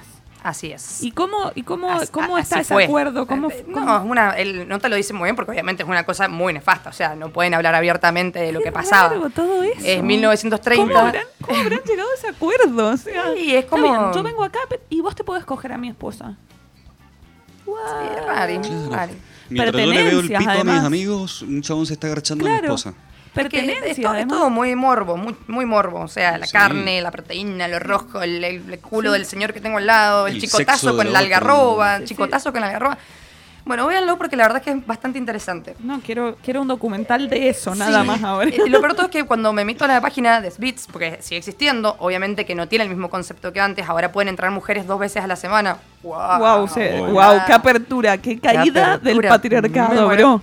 Pero bueno, la verdad es que la página es muy reservada porque, bueno, pasa esto, o sea, no es un lugar, o sea, sería un lugar muy criticado si realmente siguiera con las bases con las que comenzó y que probablemente algo de ese concepto siga teniendo. lo vamos a investigar más adelante con un poco más de recursos. La próxima columna es tan solo de sweets. beats. Nada más. Vamos a hacer un programa de, De ex- exclusivo, Nasty Beats. Bueno, chicos, y una vez tomado este ejemplo, que fue lo que más me impactó del programa, Increíble. me llevó a reflexionar sobre el tema de esto, de qué pasa con la carne, por qué la carne, por qué el asado está tan relacionado con el machismo, con el machismo y por qué le pongo machismo en sí. Porque sí, porque tiene que ver con esto, eh, prehistori- o sea, históricamente, eh, en los hombres de las cavernas, ¿quién era el que iba a cazar? El hombre. hombres, ¿Para qué? Para alimentar a su manada, que, que son su señora con sus críos y etcétera. No es hasta el momento en el que empieza la agricultura, donde se empieza a sembrar el trigo, que es donde la mujer se empieza a relacionar más con el tema, por ejemplo, de qué? Del pan, de la pasta, porque las, las mujeres se quedan en la cocina y los hombres son los que salen a la intemperie a cazar, a cocinar, eh, todo lo que sería, digamos, animal. Perdón, Sofa, te iba a comentar, eh, hay una hipótesis, que no sé si se podrá probar, habría que, tendría que estudiarlo un poquito más, pero se dice que fueron las mujeres las que eh, iniciaron, gracias a las mujeres se logró el sedentarismo, que fueron las mujeres que en un principio, cuando la humanidad era nómade, estacional, eh, Decían, bueno, las me voy a que- quedar acá. Claro, que se quedaban y, fueron las que observaron que, che, mira, de ese árbol cae una semilla y cuando cae sale una planta y de esa planta es la misma planta de la cual salió la semilla de- De inicial. la otra, claro. Eh, y ¿qué pasa si sacamos la semilla y las plantamos nosotras? Hay una hipótesis que justamente, y eso incentivó al sedentarismo y que la agricultura, como hoy la conocemos, eh, no es que se- no digo que sea un invento, sino que fue promovida por, por las mujeres. Eso. Bien, sí, Mujeres buena triunfando Bueno, a lo un- largo de la historia. Hay un libro ahora que, que estoy leyendo que lo acabo de empezar, así que no puedo decir mucho, pero es de esto, es de la evolución de la, de la cocina a través del tiempo, desde la perspectiva, digamos, de evolución humana. No de hombre o de mujer, sino de la evolución humana. Se llama Cocinar. Después se lo voy a pasar Se bien. la jugaron con el nombre. ¿eh? Sí, la Se le verdad. fue un nivel de creatividad. sí, Se la jugaron fuerte. Eh, pero bueno, chicos, voy a retomar con el tema de esto de- del el hombre, el asado, la mujer, esto. Eh, por suerte tengo buenas eh, hermanas con muy buenos recursos. Tengo una hermana que es psicóloga, que me recomendó leer eh, a un autor que se llama Alberto Fontana. Eh, él es, eh, se dedica, digamos, a la parte del psicoanalismo y él a través de, de un libro entero que se llama La sesión prolongra- eh, prolongada, que es un concepto donde se atiende a una persona con eh, un grado de presión muy crítico, muy alto, donde esta terapia justamente se llama terapia prolongada porque dura muchísimo tiempo, dura muchas horas. Y es un grupo de psicólogos el que atiende a esta persona con, con este problema de, de depresión. Y en esta sesión lo que se trata es de meter a otros profesionales que hacen otras tareitas. Lo estoy contando así muy a los chancletazos para no ponerse tecnicida ni nada. Tecnicida Eh, es. Tecnicida, me encantó. Tecnicida me encantó, es como técnico y suicida. Claro, exactamente. O homicida técnico. Bueno. Wow. eh, Wow. Se puso dark. se puso, se puso, ¿cómo se llama? El... Nasty. Nasty, sí. Eh, bueno, la ¿Cómo cuestión se es- llama el programa donde estoy? Perdón. ¿Dónde estoy? Me perdí. Eh, em, bueno, y un poco eh, lo que se hace en esta terapia es que ten- otro de los profesionales que está ahí trabaja con el paciente haciéndole masajes, otro dan, ofreciéndole alimento, porque justamente en la depresión y en la depresión tan profunda, lo que el paciente requiere es justamente de, las- de las necesidades primarias, que, que es contención, afecto, alimento. Contacto. Exactamente. Entonces, en esto eh, empieza el, libro, o en esta parte que leí, eh, las pocas páginas que leí, deriva de, cómo se relaciona eh, mucho cuando al, paciente le tocaba eh, decir qué quería almorzar, decía, si era hombre, decía asado. O si la persona que estaba tratándose estaba más identificada con la figura paterna, respondía asado. En el caso contrario, de estar más identificado con la figura materna, decía pasta. Ah, iba a decir eso. Re iba a Eh, Y decir encima, eso. fíjate que la pregunta que te hice recién, bien. eh, Bien, sí, marcada las dos. Bien marcada, sí, ¿no? Ah, Eh, mira, y yo quiero decir algo, y vos te asado. identificas más con tu figura paterna. Exactamente, entonces por eso prefiero el asado, prefiero las carnes, yo soy una gran amante de las carnes, me gusta muchísimo. eh, a ver, por un lado no estoy muy orgullosa de que me pase, pero por otro lado, bueno, me pasa, ¿qué voy a hacer? Sí. Eh, bueno, y entonces el, el libro te cuenta un poco eh, sobre el origen del sistema patriarcal que se da en esta parte donde el hombre sale a cazar y toda la cuestión, y también con las palabras con las que está relacionado el, el tema carne asado. ¿Qué, ¿Qué es? Prestigio, poder, virilidad, Si yo como un animal, soy más animal, tengo más fuego, fuerza. voy a hacer un fuego, voy a andar en mi camioneta, Claro, soy un la- chabón. Claro, además la, la potencia masculina del matar eh, y del acto violento. Sí, sí. Perdón, hago un pequeñísimo paréntesis. ¿Han visto la, la- la- no sé si es película, es como película documental, todo sobre el asado? Sí, lo vi. Me dio mucha impresión cómo entran y ven, cómo entran a las, te muestran los cortes de la vaca, todo eso me, bueno, qué sé yo, soy una persona sensible quizás. Claro. Sí. Pero me, me pareció muy buena esa parte de cómo hacen un estudio, el fenómeno del asado, del asador, cómo se comporta con Sí. los demás, cómo lo relaciona con un incipiente homosexualidad, en donde dice, mira, la puntita te la reservo a vos Sí, y se sí, lo das sí. para cortás con el tenedorcito, se lo metes en la boca y tenés tan- que ver que el otro disfrute con la punta de una carne Sí, en la sí, boca. sí, tan, tan como Svitz, eh, homosexualidad escondida, Claro. disfrazada de, ma- de- de ma- de Eh, macho. exacto. Es el comportamiento gay friendly del, del hombre heterosis, Es negador. Claro, de- negador, que no se de- permite, que no se permite la libertad de su Claro. sexualidad. De Vivir- reconocer la belleza masculina y. Porque no sé si te has dado cuenta, pero los, los hombres no machirulos Mm. nunca agarran y dicen, ay, toma la puntita del asado. Como que, no sé yo, mis amigos que no son unas per- no son ese tipo de hombres, Ujú. nunca hacen esos chistes de tomar la puntita del asado, comela, comela, comela. Esta Abrí la boquita, este comela. es para comela". vos, este es para vos. Claro. Mira, Qué raro, mirá el yo- pedacito que te guardé para Claro. vos para más tarde. Mira cómo está chollando esta pava. Tan de macho cabeza eso, que es que no se permiten la libertad, básicamente. Bueno, y esa es la parte que yo, ¿por qué tomé esto? Porque yo tengo una crisis con el tema de la carne y, y ser mujer. Porque, ¿qué me pasa? Yo soy una persona que eh, me dedico a la gastronomía hace mucho tiempo con eh, especial atención en la carne. Me gusta la carne, me gusta el asado, me gusta hacerlo. Tremendos asados de la sofá, ¿Sí? increíbles. Eh, Mira. me he tomado el tiempo de estudiar eh, los cortes de carne. Me gusta ir a carnicería y elegir el pedazo que yo quiero decirle, dame esa punta de espalda, dame esa Dame esa puntita. eh, de espalda chorreante que después se la voy a dar a quien yo quiera. Jorge Machirulo. Eh, la sofa es amiga del carnicero y eso me parece uno de los assets más increíbles para tener en, en la vida directamente. Sí, en la caja de herramientas de toda persona tenés que tener un abogado, un contador y un carnicero. O Sí. O contadora, abogada. Exacto, vamos bien. vamos. En la parte esta en la que me enojé mucho, eh, y sobre todo surgió una vez en mi carnicero, donde no estaba mi carnicero, que él ya sabía que yo hago asados y toda la cuestión, voy a pedir un corte de carne y empiezo, dame este, dame lo otro, diciéndolo por los nombres que corresponden, cada uno de los, los pedazos de carne elegidos por mí. Y el señor, eh, muy atrevidamente, me dice, ah, ¿te vas a hacer un asado? Sí, ¿y quién te lo va a hacer? Ay, no. Yo le digo. ¿Por qué? Una mujer haciendo el asado, ya quisiera que mi esposa me hiciera eso. Yo primero no sabía qué responderle, eh, me enojé mucho, no sabía bien qué hacer, fue como, bueno, ¿qué voy a decirle a este señor si no va a entender si le explico que esto, que lo otro? Claro. Me quedé con esa bronca y dije, ¿por qué? Y empecé a rememorar todas las veces que me ha pasado esto. No solamente ahí, sino, por ejemplo, voy a un restaurante, me pido un ojo de bife y ya asumen que lo tengo que comer seco. Sí, eso, bueno, eso lo habla en el documental al Claro, ¿Y principio. no te preguntaron por lo menos qué punto? Te preguntan y Te cuando le decís poco hecho, te dicen, ¿segura? ¿Estás segura? A mí me ha pasado. Me ha pasado eso. He pedido, he, he ido a comer con un varón y yo. Eh, y yo he pedido el jugoso, porque a mí me gusta jugoso. Y la otra persona ha pedido a punto, ponele, y el a punto de Argentina es casi seco, la verdad, para ser sincero. Eh, y me han dado a mí el punto y le han dado a él el jugoso, como que ser macho es te- querer el punto de la carne jugosa. Y lo siento injusto para las dos partes, o sea, porque Sí. cuando uno va a comer en un restaurante y eh, yo, por ejemplo, me pido un pedazo de carne y la- mi papá se pide una pasta.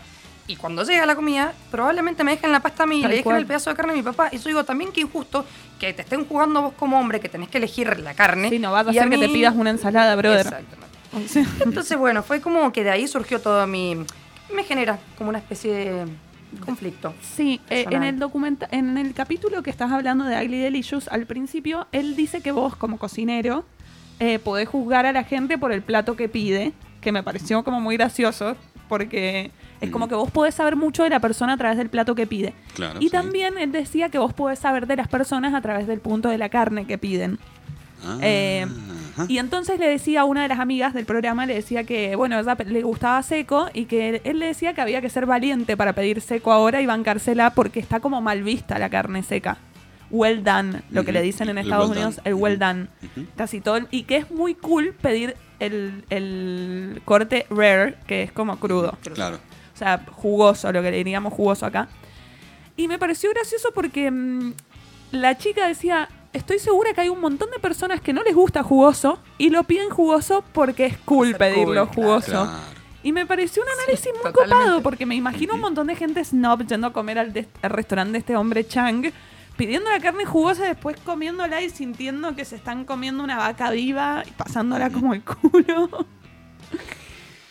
Así Eh. que, bueno, Sofa, ¿qué más nos traes ahí? Bueno, eh, estuve, bueno, también hablando un poco, viendo un poco el, el capítulo este, eh, de esto lo que vos decís, de, lo, de cómo te define a vos lo que pedís o lo que fuera, decían que también el tema de pedir, esto ya es una banalidad, una boludez lo que vamos a hablar, pero Me bueno. encanta, vamos a hablar Eh, banalidades. decían que le- eh, pedir carne roja era para gente más atrevida, Edgy. Algo que ver que toma decisiones impulsivas, que es eh, más fugaz, más Sí, sí, sí, fogoso. se la- que se la juega. Y la persona que pide carne eh, súper cocida es más conservadora, más shy, un poco más. eh, un poquito. Entonces decían que Trump, Donald Ay, Trump, ay, ah, eh, juguemos ese juego. Donald ¿Qué- Trump, ¿Qué, juego? Ese.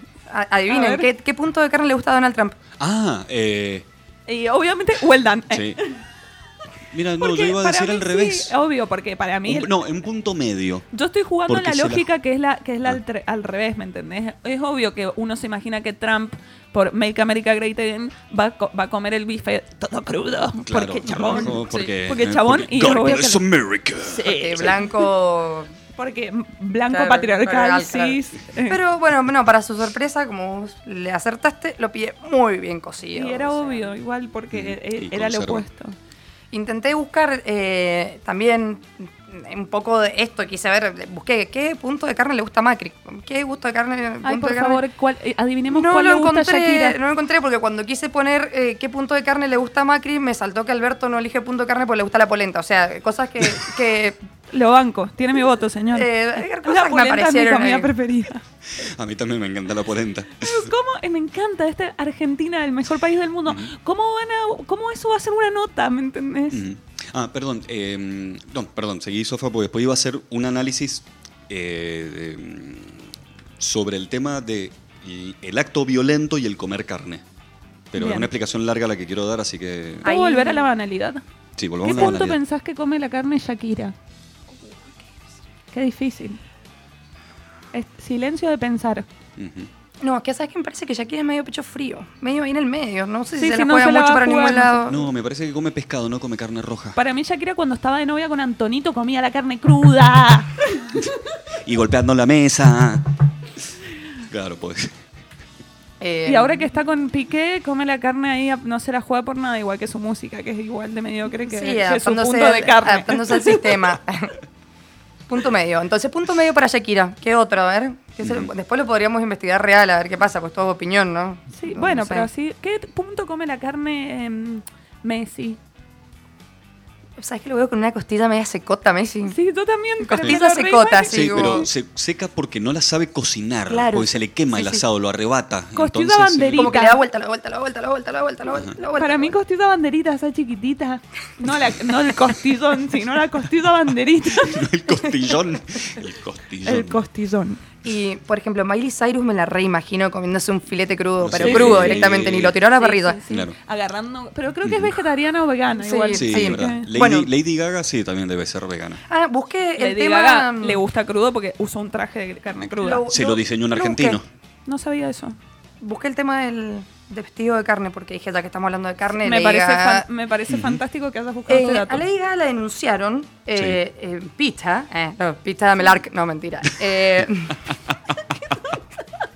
eh, las personas por Pita el trato Paca. ético, por el trato ético de animales, decidió denunciar a Gaga porque consideraba que su vestido de carne era ofensivo y antiespecista. Tiene toda la lógica. Es un montón igual lo que hizo. Sí. Innecesario. El olor, la sensación en el cuerpo. Ujú. ¿Ustedes saben por qué se lo puso Lady Gaga y cuál fue su premisa? No. Ella decía que si no luchamos por lo que creemos y por nuestros derechos, pronto tendremos tan pocos derechos eh, como carne en nuestros huesos. Y yo no soy un trozo de carne. Eso quiso decir Lady Gaga, lo confesó en su entrevista con Ellen. Eh, eh, quiero decir que Lady, que Lady Eh, Gaga. No sé si mm, el, el mensaje. No me llegó a mí. No, a mí Claro, tampoco. eso. Para O sea, mí el ella quería parece- generar controversia y lo hizo. Y después tuvo que ponerle una justificación. Ujú. Nonche. No, para mí no. Para mí. quiso- tal vez lo tenía conceptualizado, eh, pero la ejecución de ese concepto me parece falló. Me parece, desde mi perspectiva. Pero no sé. Pues, bueno chicos, para cerrar el tema, eh, ¿qué me pasa con todo este tema de la carne y el feminismo y no feminismo? Es que es muy loco, porque yo soy una mujer que me considero feminista, porque obviamente que no sé si soy activista, pero sí soy feminista. Y me gusta mucho la carne y bueno, qué sé yo, tengo esta dualidad que me molesta cuando una persona asume que por ser mujer tengo que comer la carne seca o no puedo hacer un asado. Pero por otro lado, después de que mi amiga Rocío me hiciera ver un, un hermoso... ¿Qué es?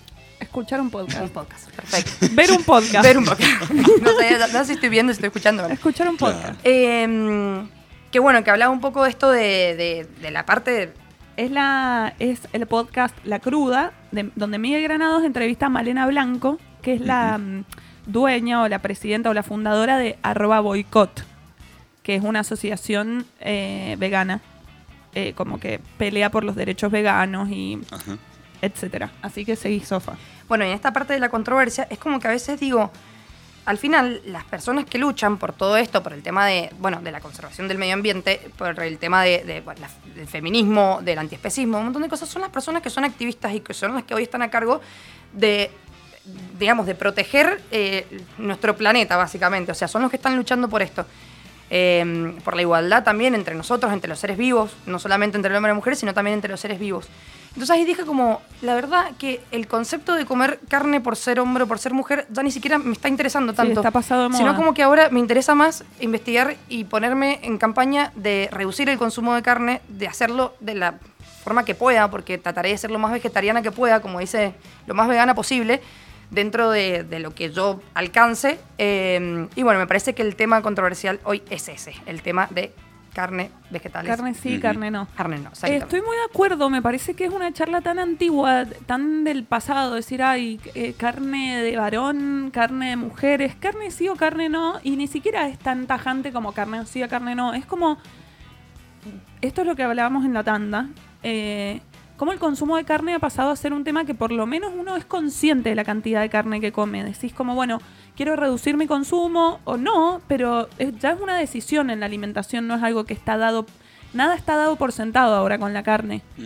A mí me pasa particularmente que yo me puse la regla que en mi departamento no se come carne para reducir el, consumo de carne. Y mi consumo de carne es consciente ahora, es cuando yo decido comer carne. Eh, pero yo llegué a la misma conclusión que vos y me parece que es como el, el crecimiento y hacia dónde va la sociedad, replantearse la alimentación, no solamente la carne, las harinas, eh, no sé, todo el tipo de consumo de alimentos. Lo que hablábamos de la ley de etiquetado también. Sí, totalmente. Bueno, lo que yo iba a comentarles, que tenía que ver el, el tema de... Lo voy, a, lo, vamos, lo voy a llevar un poquito más a otro extremo, pero el tema del, del acto violento y, la- y el consumo de carne tiene, tiene alguna relación, se puede analizar desde una perspectiva psicoanalítica si queremos. Primero que nada, hago una aclaración. No soy psicólogo. Bien. Eh, no, No estás matriculado, bro. no soy matriculado. Lo que voy a decir a continuación lo contrasté, lo charlé con algunas personas del, del ámbito de la psicología, psicólogos, eh, y me interesaría por lo menos con esto despertar la curiosidad. Eh, Ustedes no sé si se acuerdan del nefasto asesinato de Fernando Baez Sosa Sí. por el grupo de rugbyers, este, que uno o dos de ellos, no me acuerdo cuántos fueron, inmediatamente después del asesinato de Fernando, se fueron a un McDonald's a comer carne. Se fueron a un McDonald's a, a comer una hamburguesa, básicamente. Sí. O sea, no se comieron un helado, una- un Mac, Mac, Mac, McFlurry, helado, un McFlurry, un o- McHelado. o una Mac ensalada. No, se comieron una hamburguesa. Y su- hubo un, un análisis que hicieron el- el- en el diario Página 12, su- eh, que lo analizaron desde una perspectiva psicoanalítica. Y Freud, en una de las obras de Freud, es Tótem y Tabú. Y hablando mal y pronto, en esta, en esta obra, Básicamente todo surge a partir de un grupo de hermanos que matan a su padre y se lo comen. Inmediatamente, por ese acto violento y de comerse a su propio padre, sienten culpa, levantan un tótem en representación de su padre, a cual le rinden pleistesía, Sí. le piden perdón, le, le- le ofrendas, lo adoran eh, y todo eso. Obviamente que la obra de esta historia se desprenden un montón de cosas, se desprenden un montón de estudios, entre ellos el pasaje de, eh, de la barbarie a la civilización, del, ¿no? de, de un estado primitivo a un estado más ordenado y demás. Y fíjense cómo estos, eh, estos psicólogos que analizan este asesinato encuentran relación en esa obra. ¿Por qué? Porque este grupo de rugbyers, masculinos, machos, machistas, su potencia masculina la edifican. Su virilidad. Claro, la edifican a partir de la violencia. Sí. Y no es la violencia individual, sino una violencia colectiva, en donde yo soy hombre, me demuestro hombre por ser violento, mis amigos me, eh, Avalan la avalan hombría. la hombría, se suman al acto violento, y no solo eso, sino que además lo filmamos. Sí, y lo premiamos con una burger de carne. Claro, para, vamos de a poquito. Eh, en ese acto del filmar, validan su masculinidad violenta y ese acto de filmar es elevar, es elevar el tótem, ¿no? El filmar, matar, matando, bueno, en realidad golpeando a un pibe es el tótem que ellos levantan. Inmediatamente, cuando pasa después que se enteran de que muere este pibe, les da, les da, les da la culpa e ingresa junto con esa culpa ingresa el tabú con el pacto de con el pacto de Silencio. silencio de esto no se habla, no hagamos esto. Es más, se decía, yo no lo vi, no lo descarto, se decía que incluso había un video donde ellos salían chupándose los dedos con la sangre de Fernando Báez. No sé, no sé, No sé, no no. No, me- lo yo voy me acuerdo que sí, en su momento se decía Bueno, pero eso. viste yo cómo no lo son vi. los medios. Sin duda, pero. Qué morboso No, no todo, obstante, no obstante, no deja de, ten- no deja de ser eh, representativo o importante. Matan a una persona, se, se conciben a sí mismos, o sea, cumplen ese rol de hombre macho violento, e inmediatamente después del acto violento se van a comer carne. No se fueron a comer una ensalada o un helado. No, no, no, Sí, una no. hamburguesa hecha y derecha. Sí, sí, comida chatarra, todo mal, pero todo muy representativo. Pero carne. Sí. Porque podés comer comida chatarra o no sé, una- unas papas con queso cheddar. Bueno, y es que yo no. creo que eso viene de la, eso viene para mí de la evolución del, del pasado. O sea, matabas para mm, Claro, de ese aspecto De ese antropológico aspecto, de sí. cazar el animal, darle el golpe mortal, Bueno, estaba carnearlo pensando- y comerlo inmediatamente. Estaba pensando que justamente el hombre es la carne, la madre es las pastas, y hablamos que la mujer era la que cultivó las semillas y fomentó la, la mm, ¿cómo se llama? El sedentarismo. El sedentarismo. Ujú, La agricultura y la cocina. agricultura y la cocina, y las pastas son re eso y la carne es re cazar. Entonces viene hasta como, es como muy ancestral. La verdad es que mm, gran columna, Sofa. Gran buenísimo. debate. Está bueno, buen debate. Y aparte es interminable. O sea, podemos llevarlo para un montón de lados, verlo de un montón de perspectivas, pero está bueno para seguir charlando Sí, sí, sobre sí. gastronomía. Es Te, divertido. te ganaste una buena, un buen- una buena review en Google Maps. Es nada que ver. O sea que, o sea que yo, Rodrigo, puedo volver en modo de sofá Sí, en otro volver momento. en modo sofa en Claro, otro totalmente. momento. Muy invitada de nuevo. Che, a todo esto, acá mm, Sofía, que nos estaba escuchando, eh, que más temprano nos dijo que sí había autos, sí había motos y Sí, aviones la, en la ni- Cars. la niña Cars. la niña Cars.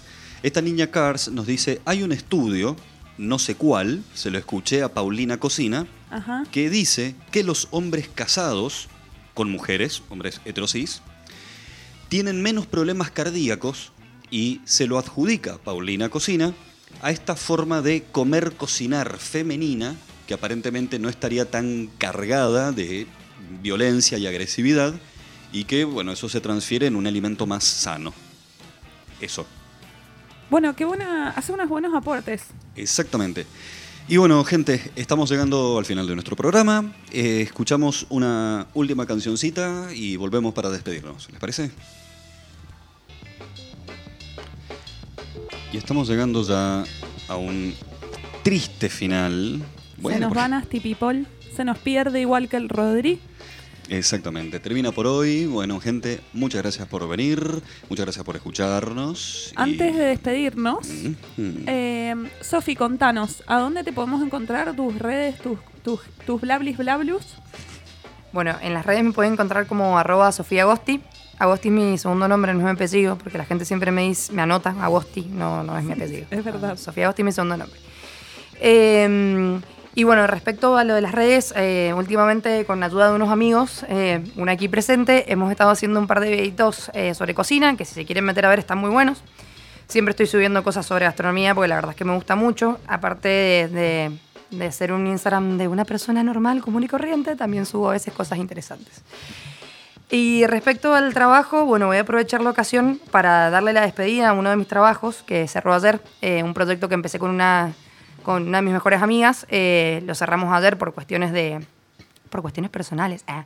Y de viajes que, bueno, nada, les quiero agradecer mucho también porque es una etapa que se cerró y que se cerró, eh, nada, de la mejor manera posible y me, me brindó un montón de herramientas y un montón de cosas, así que un abrazo enorme para el proyectito Bebé Panco.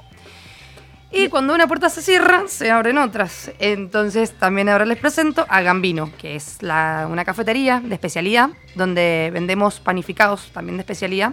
Sobre todo, hablando de todo esto, de masa madre, sí, saquemos la carne y el macho y toda la cuestión, consumamos masa madre. Pan libre de machismo, dijimos recién. Claro, pan libre de machismo. Se le da un par, de, un par de golpes ahí a la, a la masa, pero bueno, son, sí, pero son unos golpes con cariño, ¿no? no, Son claro, caricias. Claro, exactamente.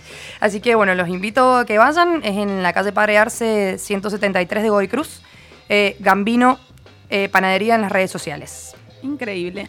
Perfecto. Y así nos despedimos del noveno programa de Nasty People. Nos pueden encontrar en Spotify Exactamente. para escucharnos en diferido y en nuestras redes arroba Nasty People Radio.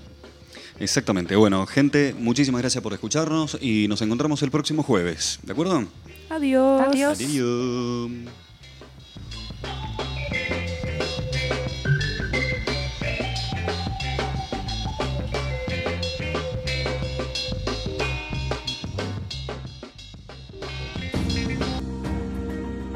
Bodega A16 Wine and Deli.